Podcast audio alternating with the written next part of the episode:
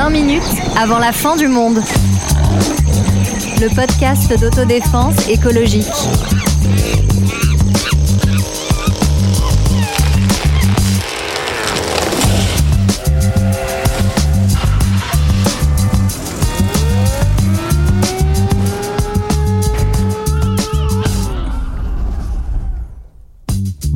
Bonjour, bonjour, et bienvenue dans la seconde et dernière partie de notre série spéciale consacrée au spectacle. Dans l'épisode précédent, nous vous avons parlé de cette fusion de l'information et du divertissement pour vous raconter ce qui se passe quand intérêts médiatiques, politiques et financiers sont mélangés. Un monde où des propos violents sur l'immigration cherchent à nous faire croire un ennemi de l'intérieur, où les caricatures des actions militantes visent à maintenir l'ordre social comme il est, et où tant de mensonges sont répétés avec le ton sérieux des gens qui croient tout savoir et se sentent importants, comme si c'était ça le bon sens.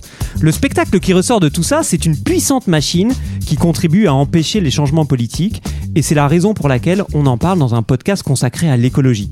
Et pour discuter de tout ça, la même troupe qu'au précédent épisode, couverte de paillettes et d'habits de lumière, j'ai nommé Sarah, Oui, bonjour Antoine. Olivier, Et bonjour, bonjour tout le monde. Sonia Salut tout le monde. et Rémi. Bonjour. Première question. On ne sait pas si Cyril Hanouna a écouté notre précédent épisode, mais est-ce que je, vous je avez... pense qu'il Ça l'a énervé. hein. Oui, c'est ça, ça a c'est- en fait, buzzé, ouais. il faut quand même dire les choses et que Hanouna nous finance. hein. Oui, c'est ça. On Mais est complètement financé par Bolloré et ça fait quand même, ça fait du bien de le dire. Ah on se sent mieux. Oui. On se sent mieux. Et est-ce que vous avez entendu son coup de gueule contre le service public il y a quelques semaines et qui faisait écho à justement ce qu'on disait dans ce euh, premier épisode en deux parties de notre série sur le spectacle Bah, S'il avait voulu illustrer notre épisode, il n'aurait pas fait mieux. On a vraiment là une bouffonnerie au service d'un projet politique, profondément politique, qui est de détruire le service public, et là en l'occurrence euh, euh, l'audiovisuel public. Oui, en fait, euh, il ne fait que répéter que, je crois, il y a 4 milliards d'euros. Ça coûte 4 très, très milliards d'euros, ça coûte très cher. Avec ça, on pourrait financer des écoles, des hôpitaux. Après bon, Tout ça, c'est pas entièrement faux. tout ça parce pour qu'il nous raconte de la de la merde. Alors on, on va expliquer pourquoi. Bah c'est quand même bien qu'il y ait un service public a priori euh, des enfin des médias. Et pourquoi alors justement Sarah? Et alors juste avant, moi je voulais juste dire une chose sur justement ce spectacle. Moi, dans chez Hanouna, ce qui est toujours très euh, fascinant, c'est qu'il a toute sa cour autour de lui, avec tout le monde qui est là. Non, mais il a raison. Oui, oui, oui, oui. Et parfois, t'en as un qui est là pour dire un peu un truc inverse, et il se fait défoncer par tout le monde. mais- mais ce qui est très marrant d'ailleurs dans la séquence, c'est qu'on a l'impression de voir un, un stand-up, un, un one-man show. Voilà, un Euh, mauvais- un vraiment, mauvais un- one-man show. alors, j'ai pas parlé de C'est la qualité drôle. du one-man show. En revanche, en revanche, il y a vraiment ça. Il, marche vraiment comme un humoriste Mm. comme ça, et, euh, et, et c'est très frappant. Là, on est vraiment dans le spectacle euh, au sens euh, le, le plus fort, quoi. Oui, puisque tu dis, Sarah, c'est vrai que ça revient à la liberté d'expression. C'est-à-dire que lui se prévaut tout le temps de la liberté d'expression, on peut tout dire, etc. Mais Mhm. bon, on l'avait vu avec la séquence Louis Boyard, le député qui s'était fait recadrer quand il avait parlé des activités de Bolloré en Afrique. Effectivement, on peut pas tout dire, il y a une espèce d'unanimité sur le plateau. Et moi, j'ai vu la séquence juste après avoir euh, regardé le cache investigation euh, de France Ouais. 2 sur Total. Voilà, bon, bah c'est tout, quoi. Il y avait une espèce de... Deux salles, de deux ambiances. Ouais, deux salles, deux ambiances. Oui, c'est ça. Tu demandais, Antoine, à quoi ça sert un service de l'audiovisuel public? Bah, Ça sert à ce qu'il y ait des documentaires type euh, cache d'investigation qui sont euh, euh, financés par de l'argent public et non pas par des intérêts privés. Et euh, Hanouna, ce qui est assez d'ailleurs étonnant, assume finalement qu'il est financé par des intérêts privés, qu'il défend ses intérêts privés ou en tout cas qu'il refuse de les attaquer. Et c'est ça le, le cœur du problème. En fait, on a besoin de, de médias au sens large, que ce soit là audiovisuel, mais aussi euh, journaux, papier, etc., radio, qui vont nous informer, qui vont constituer un, un- un pouvoir euh, dans- qui est nécessaire, absolument nécessaire dans une démocratie. Sans que ce soit lié à des intérêts euh, politiques et financiers comme tu le disais euh, Sonia. Exactement, et on l'a vu d'ailleurs chez Hanouna, c'est qu'on n'a pas le droit de critiquer le grand patron Ouais. euh, Bolloré parce que Ne mange pas la main qui te nourrit Sarah Exactement. Alors que bon, après, on préfère la même remarque. Est-ce que le service public, on a le droit de critiquer euh, le, le puissant Macron, etc. Bah, la vérité, c'est que oui, si on écoute ce qui s'y passe quand même. Hmm. Enfin, Ça n'a pas toujours été le cas, mais on peut dire qu'aujourd'hui, il y a quand même une, une indépendance relative euh, sur, dans le service public. On rappelle que euh, Bolloré, on peut pas le critiquer parce qu'il est pas critiquable, il est absolument parfait. Voilà.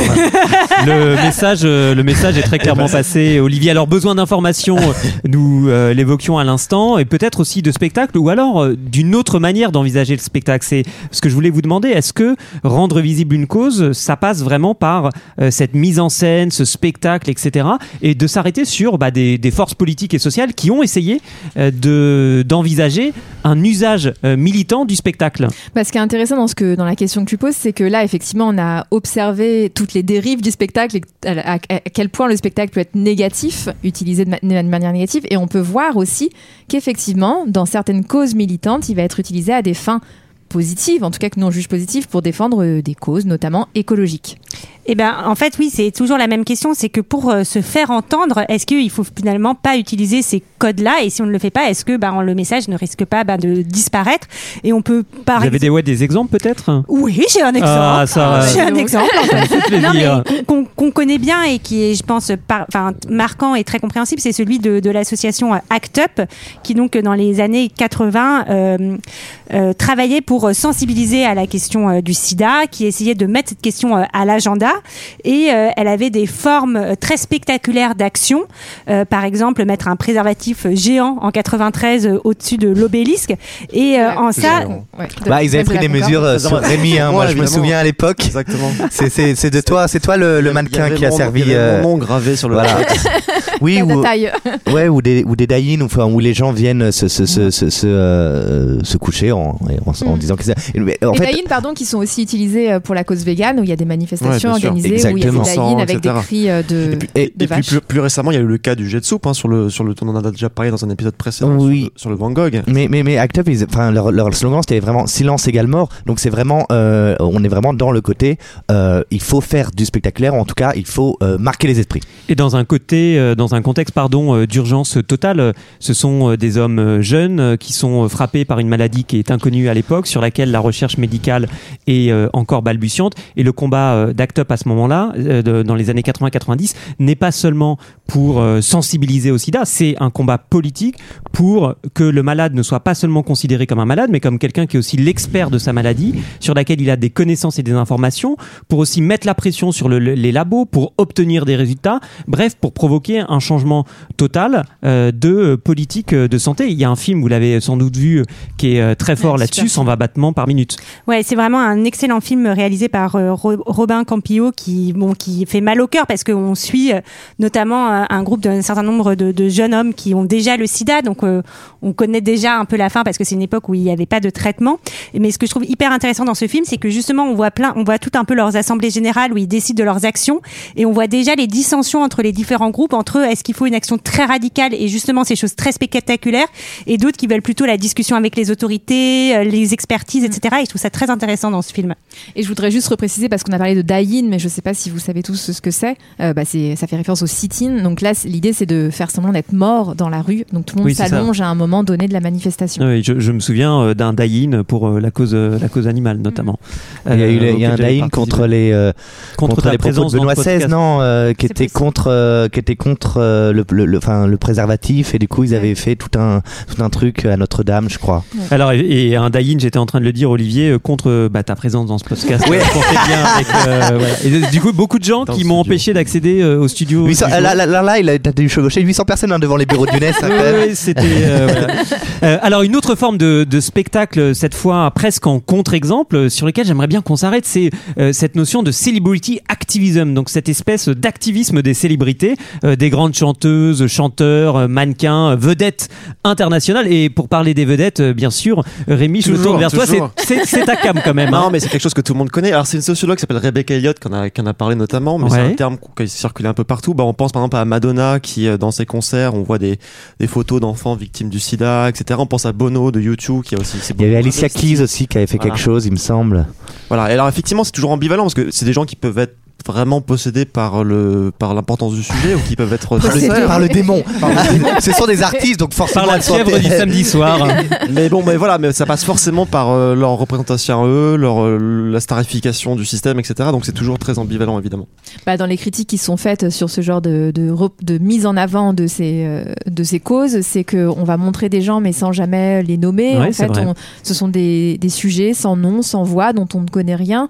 Et, et par ailleurs, souvent, on va montrer, en l'occurrence là, l'Afrique de manière euh, très passive, comme si c'était un pays sans ressources, comme si dans ce pays, il n'y avait pas aussi de forme de militantisme euh, sur le sujet. Et d'ailleurs, tu le dis toi-même comme si l'Afrique était un pays, enfin un, Ah oui, un- pardon, un grand. oui, non, non, mais, mais t'as raison, justement, raison, on ouais, indifférencie un peu Mais tout c'est- ça. parce Oui, que c'est ça qui est ça. en jeu dans ces, dans ces grands concerts? C'est un concert euh, pour l'Afrique. Bon, euh, en fait, il y a des réalités euh, politiques, sociales, économiques, culturelles très différentes d'un pays à un autre. Et il y a cette idée du, du grand tout. Oui, il y a- on a l'impression, pardon, mais qu'il y a une âme qui n'est pas là parce que le, même si euh, la, la, la, la célébrité a beau être touchée par quelque chose, c'est pas son combat. Il y a des, il y a quand même des choses qui marchent beaucoup plus. Michael J. Fox, par exemple, qui a la maladie de Parkinson et qui a fait beaucoup d'événements euh, euh, pour, qu'on- enfin, pour euh, le- lever des fonds. Là, il y avait quelque chose tout d'un coup, mais c'est pas le cas de la plupart de ces grandes vedettes. Ouais. Et Rebecca Elliott va même jusqu'à dire que les Africaines et les Africains sont présentés comme des inférieurs plutôt que comme des, et je la cite là, des égaux outragés et insultés. Alors pour euh, aller voir directement un de ces spectacles, euh, je vous propose de réécouter un reportage euh, télévisé du journal euh, de France 2 présenté par Laurent Delahousse euh, qui va nous amener dans un de ces concerts géants. 22 heures de concert, 600 000 personnes sur les plages de Copacabana, 130 pays mobilisés. Al Gore a réussi son opération de communication sur la planète. Après son film, l'ancien vice-président des États-Unis est bel et bien devenu l'apôtre de la lutte contre le réchauffement climatique. Marie-Pierre Farkas. Clap de fin à Rio, 600 000 spectateurs sur la plage de Copacabana ont clôturé avec Lenny Kravitz ces 22 heures de concert pour la Terre. Devant la Maison Blanche, Al Gore a demandé à son pays de signer le traité de Kyoto et aux 2 milliards de spectateurs de répéter avec lui un serment en 7 points. Je jure de tout faire pour résoudre la crise climatique en réduisant ma propre consommation de CO2 pour atteindre le seuil de zéro carbone rejeté. Le message n'est sans doute pas parvenu jusqu'à Wembley où le concert londonien s'est achevé dans la nuit sans que le public pense un seul instant que le tri sélectif, cela commence aujourd'hui. Alors, c'est assez rigolo parce qu'en fait, le reportage finit donc sur une image avec des milliers de verres en plastique euh, abandonnés euh, par terre. Voilà toute l'ambivalence de ce genre de, de, de grande cérémonie, quoi. Oui, il y a même un terme pour ça, c'est la jet set climatique, c'est-à-dire les gens qui vont prendre l'avion pour faire toutes les COP, les One Planet Summit, etc. Pour en fait nous dire de pas prendre l'avion. et, euh, et alors c'est marrant parce que Al Gore, il est, il est assez aussi critiqué à la fois par la droite américaine, mais aussi par des gens très à gauche, qui expliquent qu'en fait il a aussi, un, lui, il a des intérêts aussi dans l'histoire parce qu'il a un fonds d'investissement dans les clean tech, dans les, énergies renouvelables. Donc il a aussi des intérêts financiers dans, dans, dans son message, voilà.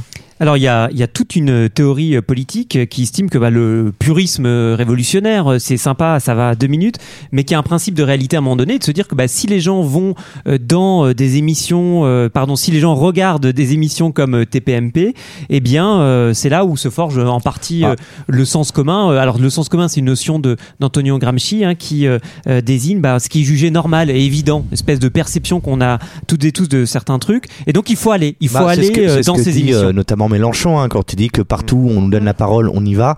Euh, bon, On occupe le terrain. Alors, est-ce que le judo, est-ce que justement faire Alors, du bah, le judo, judo, c'est avec le spectacle, hein. ça marche? Toi, t'es, t'es- moi je suis ceinture, non, je suis pas très loin. Arrêté- ceinture, j'ai- euh, Troisième dan. Je suis troisième dan, ceinture, ceinture marron. Je- voilà, ce qui est pas mal, ce qui est pas mal, mais euh, une, les, les- les ligaments croisés quoi. Ah oui, mais ça a arrêté ta carrière. C'est- c'est- c'est- et donc, tu ne seras pas au. JO de, de 2024. Alors pas, pas dans cette catégorie-là. Oui. Par contre, curling, j'y suis. ok. Voilà. Bon, alors est-ce qu'on occupe le terrain? Est-ce qu'on fait Voilà. du judo Ah, Il y a C'est quand ça. même- il y a quand même tout un tas d'influ- d'influenceurs euh, du climat euh, qui vont utiliser les réseaux sociaux. On peut penser, je sais pas, par exemple à quelqu'un qui est assez inspirant euh, comme Camille Etienne, qui d'ailleurs se contente pas d'être sur les réseaux sociaux, mais aussi euh, de faire des actions, comme récemment sur Internet. On peut penser à Greta Thunberg, qui euh, utilise quand même avec beaucoup de brio les réseaux sociaux et parfois de manière extrêmement drôle. Là, je, je regardais, elle utilise très souvent dans ses, dans ses bios Twitter les critiques euh, dont elle est affublée.